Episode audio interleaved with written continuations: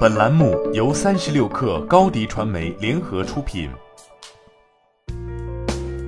本文来自三十六氪作者朱文清。数字藏品平台原物之门近日获得数百万元的天使轮融资，本轮融资将用于团队扩张、IP 合作、内容策划与运营和市场投放。成立于二零二一年，原物之门是基于星火链网骨干节点技术构建的数字原生资产平台，由星火链网骨干节点技术服务商布比科技提供技术支持。星火链网是工信部专项支持下的国家级区块链新型融合基础设施体系，为持续推进产业数字化转型，推动数字资产价值化，利用区块链自主创新能力而谋划布局面向数字经济的新型基础设施。作为原物之门的战略技术合作方，布比科技是国内领先的区块链基础服务商之一，在底层技术和产品创新方面提供了稳定高效的整体解决方案。未来还将有多方面的战略性合作。从数字原生资产出发，原物之门提供基于区块链的数字资产注册、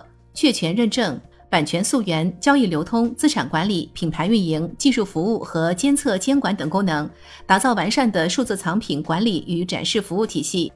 同时，对于非遗艺术品创作者，团队通过深度拜访，挖掘艺术品背后的故事和历史，将其文化内涵以数字化与真实物理世界叠加的呈现形式，带来新的交互体验。因此，原物之门希望依托区块链技术，实现对艺术文化的保护与传承，以数字化、可追溯、无法篡改、不可复制的技术手段，促进我国数字文化经济与文化创新产业健康发展。数字藏品是使用区块链技术进行唯一标识的经数字化的特定作品、艺术品和商品。国内数字藏品选择了与海外 NFT 差异化较大的道路。由于监管严控，国内数字藏品不会发挥金融属性，而会更加强调实业赋能属性。因此，国内各大平台 NFT 去币化、限制二次交易，主推数字藏品概念，多以收取平台服务费和交易撮合费的电商平台为主，主要采用定价、限量出售模式。